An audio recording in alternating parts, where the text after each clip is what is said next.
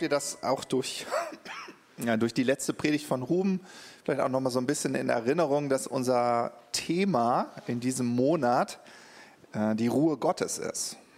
Das ist unser Thema, wo wir gesagt haben, oh, wir wollen den November wirklich nutzen, so in die Ruhe Gottes einzutauchen. Wer hätte gedacht, dass das gleich kollidiert mit der aktuellen Situation, in der wir gerade uns befinden. Ja, und ich finde, das Schöne ist, bei Gott gibt es ja keine Zufälle. Also ich will euch nur sagen, wir haben, wir haben am Anfang des Jahres gesagt, November wird unser Ruhemonat. Da wird, da wird Thema die Ruhe Gottes sein. Ich finde das so passend. Irgendwie haben wir das gespürt und es zeigt sich wieder, dass das, dass es gut ist, Gott zu folgen. Amen. Und darum soll es auch heute so ein bisschen in meiner Predigt gehen, nämlich um das Geheimnis der Ruhe Gottes. Ja, das Geheimnis der Ruhe Gottes. Und wenn ihr euch das Bild einmal anschaut, habe ich die Herausforderung gehabt, ein ja, so ein bisschen herbstlich-winterlich Advent-Foto zu finden und einen Schlüssel. Und ich war erfolgreich. Also es, äh, jetzt durch das Licht seht ihr es vielleicht nicht so gut. Äh, den Schlüssel seht ihr? Ja, der schließt uns heute mal das Geheimnis der Ruhe Gottes auf. Ist so, ne? Viele Menschen sehnen sich nach inneren Frieden. Ich weiß nicht, wie ihr das auf eurer Arbeit erlebt, vielleicht auch in euren Familien. Es ist so diese Sehnsucht nach, kann es nicht mal wieder normal sein, kann es nicht mal wieder ruhig sein? Und das Schöne ist ja, dass die Adventszeit uns ja förmlich dazu einlädt. Ja, einfach mal anzukommen, zu besinnen. Und was ich so liebe, wenn man sich immer so die Geschichten in der Bibel anschaut, ich finde, das ist wie, also wir haben so eine Familientradition, ähm, dass wir, wenn wir uns so Weihnachten treffen, dass wir häufig noch mal so durch die Fotoalben blättern. Also es, man hat als Familie halt ganz viel Zeit.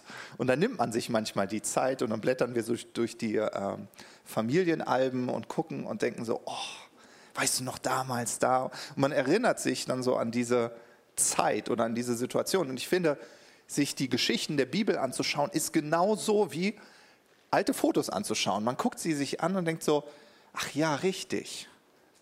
Nicht, dass man es jetzt zum ersten Mal anschauen würde, aber es ist immer ein schönes Gefühl, sich an diese Geschichten zu erinnern. Warum? Weil sie uns ja auch immer etwas vor Augen malen, nämlich die Sichtweise des Himmels. Ja? Und deswegen werde ich sicherlich heute mal ein paar Geschichten aufzählen, wo ihr sagt, hm, habe das Gefühl, Matthias, da hast du dieses Jahr schon mal drüber gesprochen.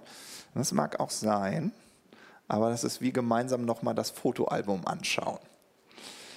Ähm, vielleicht erinnert ihr euch an die Geschichte von Elia. Elia, das ist, das war so ein bärtiger, also richtig bärtig. Ich bin ja dagegen mir ja nicht bärtig, so ein richtig bärtiger alter Prophet. Die Propheten damals, die waren immer bärtig, die haben sich nicht geschnitten, also die Haare geschnitten und so weiter. Die sahen wahrscheinlich immer ein bisschen wild aus.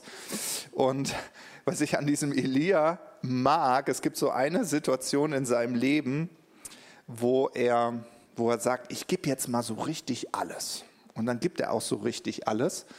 Und danach ist er völlig erschöpft. Kennt jemand das von euch? Also ich kenne das. Und es äh, ist irgendwie auch menschlich, innere Ruhe in positiven Lebensumständen zu suchen. Ne? Also wenn die, äh, wenn die Lebensumstände positiv sind, ja, boah, dann bin ich im Frieden, dann bin ich in der Ruhe. Und der Elia, er hat so eine Aussage getroffen, die ich total spannend finde. Er hat gesagt, ich habe heftig für Gott geeifert. Und dann legt er sich erschöpft in eine Höhle. Ja, und ähm, ich könnte mir so vorstellen, ich, wie, wie er da so sitzt in seinen Gedanken, vielleicht auch so murmeln. Vielleicht kennt ihr das auch, wenn ihr so richtig erschöpft seid und sagt, oh, ich habe so richtig heftig geeifert. All den Einsatz, den ich gezeigt habe ich allein auf weiter Flur, wo sind eigentlich die anderen? Ja, oh, und immer diese Und Undankbarkeit und diese Wurzeleien. Oh. Weiß ich nicht, ob ihr sowas kennt. Ja, so Momente, wo man eigentlich das Gefühl hat, ich bin der Einzige auf der Welt, der noch versucht, diese Welt zu retten. Ja, meine Frau guckt mich dann immer liebevoll an und sagt, Matthias, vergiss nicht, Jesus hat diese Welt gerettet. Du musst sie nicht retten. Ich sage so, ja, Schatzi, ich weiß. Aber manchmal muss das unsere aufgewühlte Seele einfach hören, ja, dass Jesus diese Welt schon gerettet hat. Und was das Spannende bei Elia war, ähm, dass Gott ihm ja dann auch begegnet und, und diesem Elia zeigt, du, du bist nicht alleine, auch wenn du das glaubst. Und warum kommst du eigentlich nicht zu mir, um aufzutanken? Ja, und es gibt so dann dieser Moment, ich stelle mir so vor, wie Elia denkt, ah, irgendwie kann ich auch Gott nicht mehr hören und ah, alles mir zu viel und dann gibt es so einen Sturm und ein Erdbeben und die Bibel beschreibt so, dass Gott in diesen Momenten nicht war. Und dann gibt es so ein leises Säuseln des Windes. Und darin findet Elia Gott. Und ich glaube, das ist dieses Geheimnis der Ruhe Gottes. Dass man sich manchmal diesen Moment einfach mit Gott nehmen darf. Ja, also nicht erwartet, dass die äußeren Umstände Ruhe in deinem Leben irgendwie so als, als Konsequenz haben, sondern dass du weißt, warte, ist egal, wie die Umstände aussehen. Ich kann zu Gott kommen, in dieser Ruhe Gottes ruhen. Ja? Und dann haben wir die Geschichte von Martha. Und ich, ich liebe diese Geschichte von Martha und ihr kennt sie alle und trotzdem schauen wir uns dieses hübsche Foto einfach mal an. Und zwar finden wir die Geschichte in Lukas 10 beschrieben. Lukas 10 ab Vers 38. Und da heißt es, als sie aber weiter reisten, kam er in ein Dorf. Also er ist Jesus mit seinen äh, Jüngern. Und dann heißt es, eine Frau aber namens Martha nahm ihn auf in ihr Haus. Nett, oder? Nett. Ich mache das auch gerne, dass ich Menschen zu mir einlade. Das ist nett. Ja, das hat sie auch gemacht. Das ist doch nett. Und jetzt gucken wir mal, wie der Abend so verläuft. Und dann heißt es, und dies, entschuldigt, und äh, diese, also Martha, hatte eine Schwester, die hieß Maria. Und die setzte sich nun zu Jesu Füßen und hörte seiner Rede zu. Auch nett. Schön. Jetzt heißt es aber, und das ist so, glaube ich, irgendwie total spannend, dann heißt es, Martha aber machte sich viel zu schaffen. Ich habe jetzt mal so eine ältere Bibelübersetzung genommen, weil ich das spannend finde. Martha aber machte sich viel zu schaffen mit der Bedienung. Und ich frage mich manchmal, wie viele Dinge laden wir uns selbst auf, weil wir glauben, es wird von anderen erwartet, äh, es gehört sich einfach so, es wird gewünscht ähm, und es ist aber gar nicht von Gott. Und dann kommt dieser Moment, und den kennen wir alle, wo Martha dann stinkig wird. Also ähnlich wie Elia. Also ich eifer hier, ich arbeite hier und was machst eigentlich du? Und oh, irgendjemand muss jetzt mal für Gerechtigkeit sorgen. Ja, am besten Jesus. Und mit dieser Bitte kommt sie zu Jesus und sie sagt, Herr, kümmerst du dich nicht darum, dass mich meine Schwester allein dienen lässt? Sage ihr doch, dass sie mir helfe. Ja. Und dann wissen wir, Jesus antwortet und sagt zu ihr, Martha, Martha. Vielleicht hilft es, wenn wir unseren Namen da mal einsetzen. Komm, wir machen das mal zusammen. Ne? Du, kennst, kennst du deinen Vornamen? Okay. Ja, und dann sagst du Matthias, Matthias, Matthias, Matthias. Ja, du sagst natürlich dein. Also wenn du Matthias heißt, darfst du natürlich Matthias sagen, aber bitte nenn deinen Namen, ja? Das ist so, Matthias, Matthias.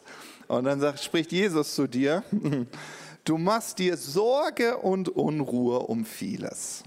Eins aber ist Not. Maria hat das gute Teil erwählt, das soll nicht von ihr genommen werden. Ja. Und ich mag, was der amerikanische Theologe Reinhold Niebuhr gesagt hat. Ihr kennt das Zitat bestimmt, wenn ich es euch vorlese. Er hat mal äh, gesagt, er hat das in so einem Gebet formuliert, Gott, gib mir die Gnade, mit Gelassenheit Dinge hinzunehmen, die ich nicht ändern kann. Den Mut, Dinge zu ändern, die ich ändern kann. Und die Weisheit, das eine vom anderen zu unterscheiden. Und ich glaube, das ist doch wahre Weisheit, oder? Das Richtige zur richtigen Zeit zu erwählen. Und wir wissen, Maria hat in dem Moment das Richtige erwählt. Also nichts gegen leckeren Braten. Ja, also ich hätte der Martha von Herzen gedankt. Ja, danke Martha. Ich freue mich. Über den Kuchen freue ich mich übrigens auch. So. Aber äh, Jesus meinte, hm, das war gerade nicht dran. Also dran wäre gewesen, du hättest dich einfach zu uns gesessen und dann hätten wir vielleicht danach zusammen gekocht. Ja? Und ich finde, das ist doch Weisheit, das Richtige zur richtigen Zeit zu erwählen.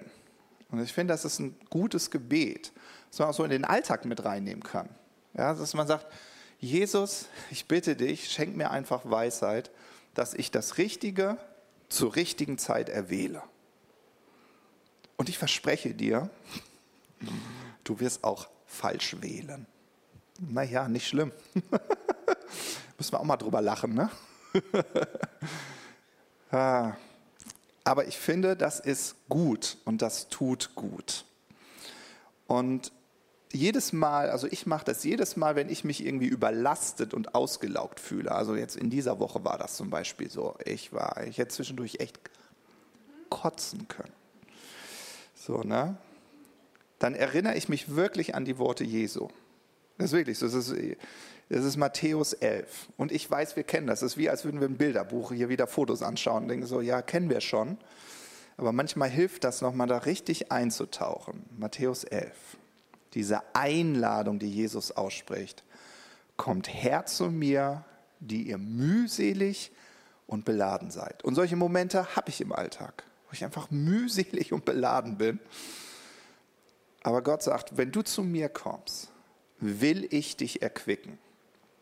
Ja, und dann sagt er, nehmt auf euch mein Joch und lernt von mir, denn ich bin sanftmütig und von Herzen demütig. Und jetzt wieder diese, diese Verheißung, so werdet ihr Ruhe finden für eure Seelen.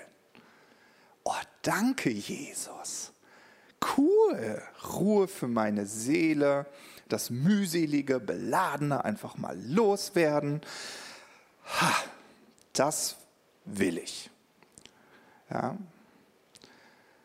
Und ich finde, okay, wenn er sagt, ja, komm in meine Ruhe, dann stellt sich für mich die Frage, ja, was ist denn die Ruhe Gottes?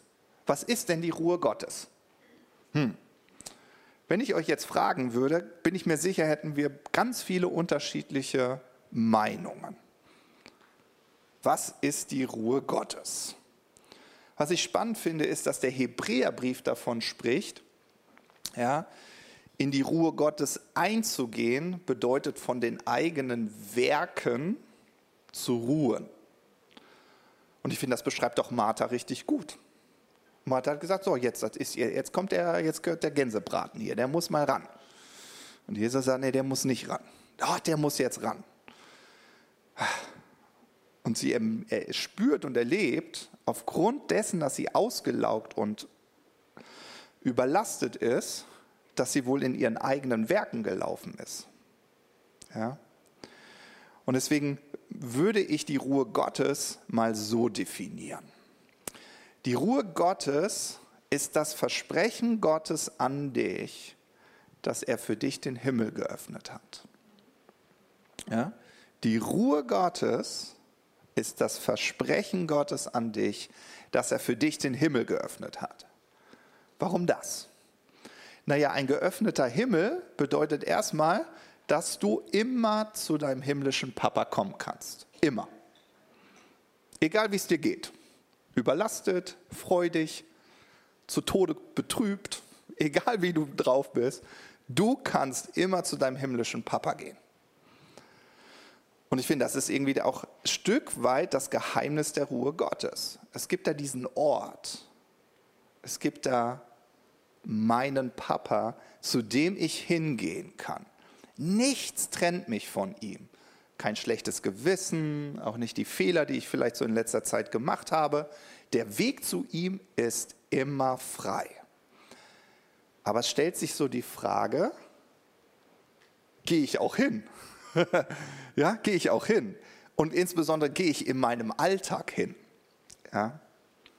Heute Morgen war, heute Morgen, ja, denkt der, der Pastor hier vorne, heute Morgen war so ein Moment, ich sitze an der Liste, weil es gibt ja neu, hier Neuerungen, sitze an der Liste, guckt, dass ich auch jeden Namen auf diese tolle Liste kriege und da, da, da, da, da. Dann schickt meine Frau mir, vielleicht kennt ihr das noch, so eine WhatsApp hier, schreibt den Teens noch hier, ganz wichtig, wir üben hier heute noch und da, da, da und ich schreibe das und dann kriege ich Antworten von den Teens, hä, ich verstehe das nicht, wo muss ich hin? Und ich denke so, ich will einfach nur über meine Predigt gehen. Und ich war schon wieder so, kennt ihr das, überlastet? Dann habe ich den Flugmodus eingestellt, habe ich gesagt, hier ist mir alles egal. Flugmodus auf dem Handy, Liste ausgedruckt. Das, wer nicht draufsteht, steht nicht drauf, ist mir jetzt egal. Und dann habe ich mir, habe ich gesagt, so, jetzt Lobpreis an. Bam. Ja? Und ich glaube, das ist genau, worum es geht. Egal wie hektisch dein Leben ist, du darfst entscheiden, ob die Hektik deines Alltags dich kriegt und deine Seele unruhig machen darf oder aber, ob du diese Momente hast, wo du zu Gott gehst. Und dieser Moment in Gottes Gegenwart ist deshalb so schön, weil wenn du zu Gott kommst, was erwartet dich denn da? Dich erwartet bedingungslose Liebe. Ein schönes Wort. Aber was bedeutet das denn eigentlich? Bedingungslose Liebe. Na, das bedeutet, dass Gott keine Erwartungen an dich hat. Der freut dich zu sehen. Also ich, meine Frau ist mir ein wirkliches Vorbild da. Meine Jungs stehen morgens auf. Man muss es mögen, muss ich dazu sagen. Man muss es mögen. Meine Jungs stehen auf und wenn meine Frau dann schon wach war, Hi! Na, hast du gut geschlafen? Oh, so schön dich zu sehen. Und ich gucke immer meine Jungs an, denke so, mal gucken, wie die reagieren. Aber es ist immer, die kriegen so das fetteste Lächeln im Gesicht und ich denke so, ja, stimmt. Ich könnte ihnen auch was anderes morgens sagen und nicht gleich, na, Zeit aufzustehen, hast schon Zähne geputzt und so. Ne? ja, denke ich immer so, ja, so wie Anja. Genau, so macht Gott das bestimmt auch. Und ich glaube, das ist bedingungslose Liebe. Und das erwartet dich in der Gegenwart Gottes. Das ist erstmal so, dass er sagt, schön dich zu sehen, Cornelius. Huhu, ja? Setz dich zu mir, lass uns eine gute Zeit haben. Die Bibel beschreibt sogar, wenn du in die Gegenwart Gottes kommst, dass es grenzenloser Jubel gibt. Also es kommt dann so ein bisschen schon meiner Frau nahe. Ja, dass der ganze Himmel, yes, Ralf, du bist da, yes, hier kommt Ralf. Und denkst so, okay, ha, ah, ja, warum nicht? Tut gut. ja. In der Gegenwart Gottes erlebst du doch Zuspruch, du erlebst Bestärkung. Ja? Und wenn es dir nicht gut geht ja, und du Trost brauchst, dann erlebst du eine Umarmung. Das tut doch gut. Wenn dein Papa im Himmel dich einfach mal umarmen darf. Und wisst ihr, und dann hast du den Frieden. Dann, dann kommt dieser Frieden in dich. Dann spürst du diesen Trost. Und was es auch noch in der Gegenwart Gottes gibt, ist seine Kraft. Ja? Seine Kraft. Und das macht den großen Unterschied in unserem hektischen Alltag, seine Kraft. Denn in Gott ruhen heißt nicht, nichts zu tun. Das ist ja häufig, wenn wir das Gefühl haben, wir sind überlastet, boah, nichts tun. ja, sondern in Gott ruhen heißt nicht nichts tun. Es bedeutet, mit seiner Kraft das Richtige zu tun. Mit ihm gemeinsam unterwegs zu sein. Ja? Deswegen sagt Jesus ja, nimm mein Joch auf mich, auf dich, auf mich, ne? nimm mein Joch auf dich und meine Last, ja, lerne von mir. Und ich finde diesen Unterschied erlebt Simon Petrus am eigenen Leib. Und ich weiß, wir kennen diese Geschichte, aber ich finde es so spannend. Simon, später heißt er Petrus, ist am Fischen. Und er hat überhaupt keinen Erfolg. Ich weiß nicht, ob du das kennst. Du machst was, du erarbeitest was, du steckst Energie in etwas und am Ende denkst du, ey, hätte ich auch sein lassen können. Ja? Und solche Momente haben wir auch manchmal zwischenmenschlich, oder? Und je nach Typ, möchte das wirklich sagen, je nach Typ, kannst du richtig wütend werden. also ich kenne Leute, die kriegen so richtige Aggressionen.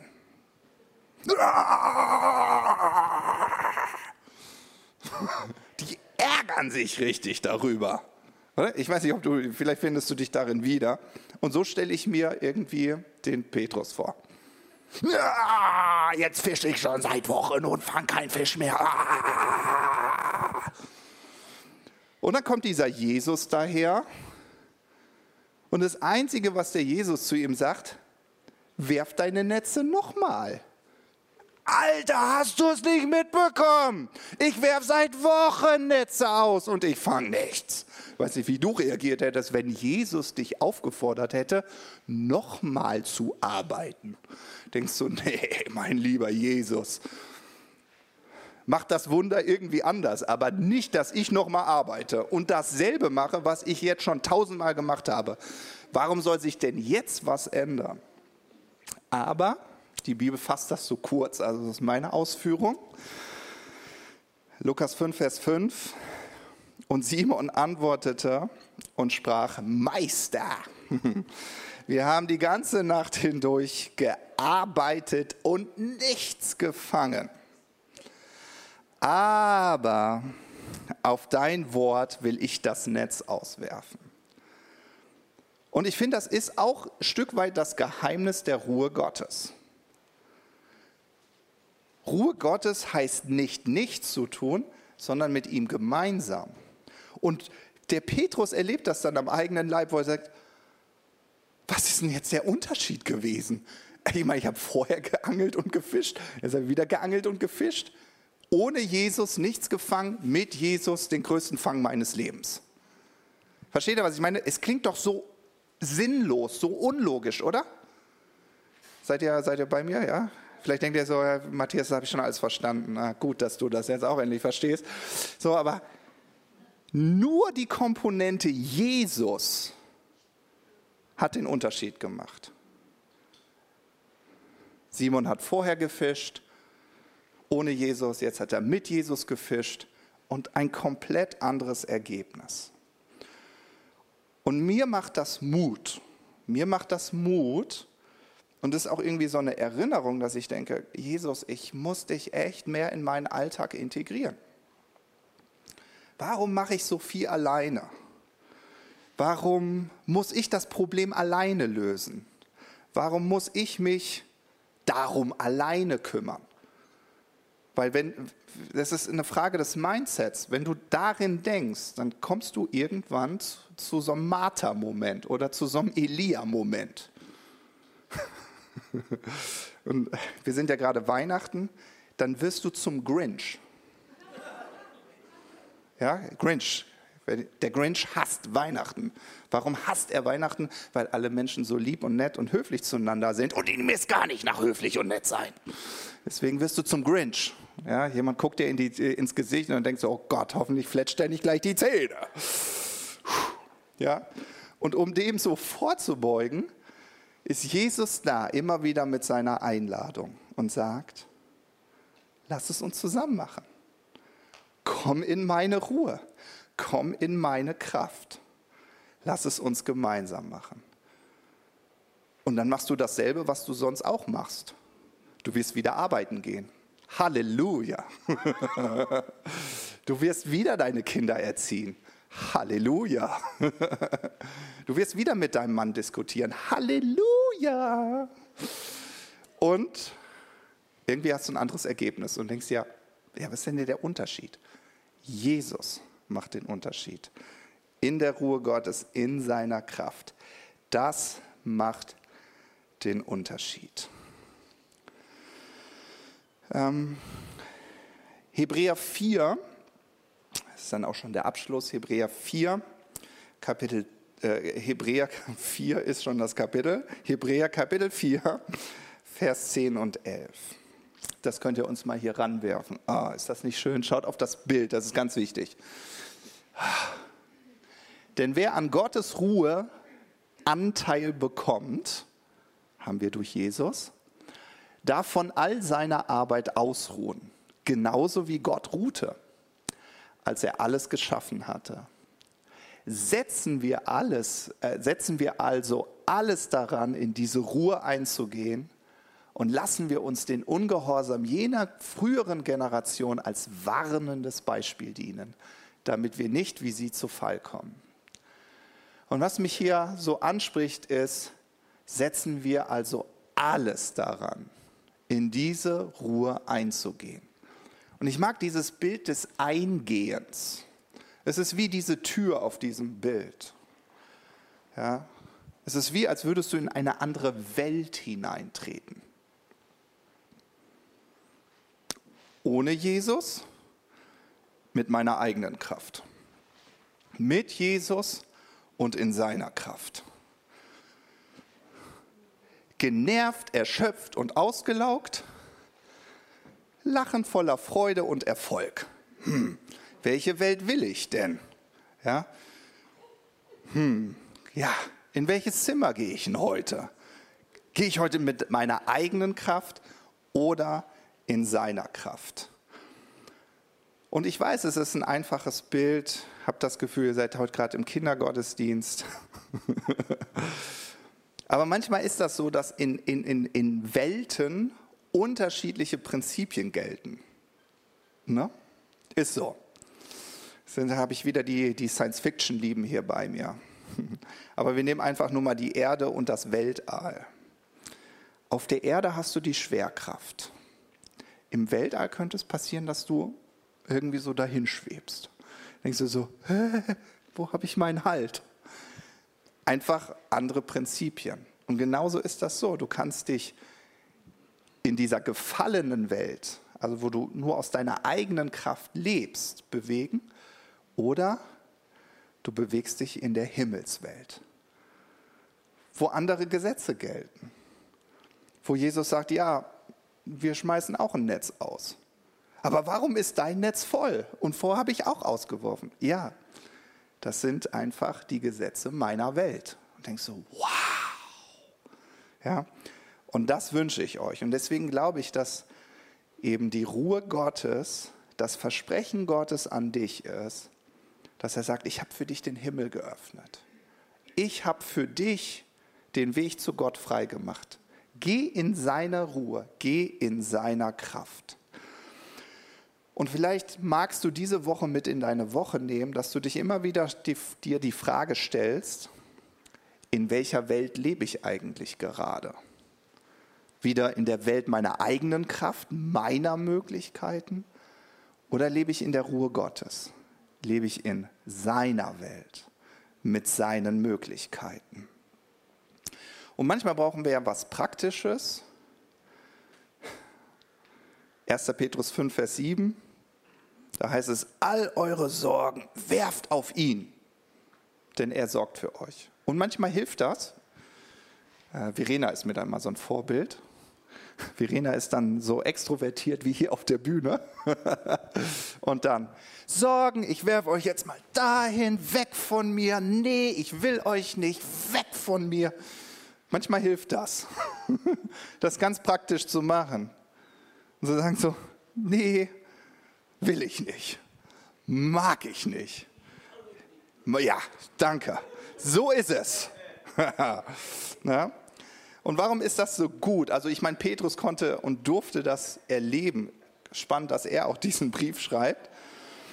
Ich mag, was der Psalmist uns da so als Verheißung gibt. Psalm 94, Vers 19. Er sagt, als viele Sorgen mich quälten, erfüllte dein Trost mein Herz mit Freude. Und das ist, was du in der Ruhe Gottes erleben darfst. Das ist, was du in der Gegenwart Gottes erleben darfst. Deswegen lass uns eifrig sein, in die Ruhe Gottes einzugehen. Ich habe euch einen Song mitgebracht, den ich heute Morgen gehört habe. Und ich fand den so gut, habe ich gedacht, das machen wir, das machen wir, den nehmen wir uns mal. Also ich, ich meine, nach dem Worship, das kann man ja gar nicht mehr toppen. Aber vielleicht fällt dir so ein bisschen jetzt während der Predigt so ein, ja, boah, da sorge ich mich, oh, das nervt mich und mm, und mm. Und vielleicht nimmst du das mal und wirfst es Jesus zu. Vielleicht ist auch so ein Moment, wo du merkst, boah, ich bin in letzter Zeit nur in eigener Kraft, nur in eigener Weisheit gelaufen. Jesus war irgendwo hinter mir, wo auch immer, aber ich weiß nicht, wo er war, aber nicht bei mir. Dass du, sagst, dass du diesen Moment nochmal nimmst und sagst so, nee, Jesus, kein Martha-Modus, Maria-Modus. Ja, ich möchte wieder aus deiner Gegenwart, aus deiner Ruhe heraus, ähm, ja, meinen Alltag bestreiten. Genau. Ihr würdet einmal den Song anspielen. Danke, Jesus. Jesus, ich danke dir dafür, dass du uns jetzt in deine Ruhe mit hineinnimmst. Und ich danke dir dafür, dass wir wissen dürfen, dass du uns zur Ruhe gebracht hast. Und Jesus, ich danke dir dafür, dass wir die Momente in deiner Ruhe erleben, so wie Petrus, dass wir dasselbe machen, was wir vorher gemacht haben, aber weil wir es in deiner Kraft gemacht haben und weil es das Richtige war, dass Wunder passieren, Umstände sich ändern, wo wir sagen, wie kann das denn sein? Danke, Jesus. Jesus, wir danken dir dafür, dass wir immer wieder in unserem Alltag diesen Moment mit dir haben können. Jesus, ich danke dir dafür, dass du uns dabei hilfst, in unserem Alltag uns immer wieder daran zu erinnern, dass wir nicht alleine unterwegs sind, dass wir nicht in eigener Kraft vorwärts gehen, sondern dass du sagst, du hast meine Kraft, du hast meine Ruhe und du hast meine Möglichkeiten.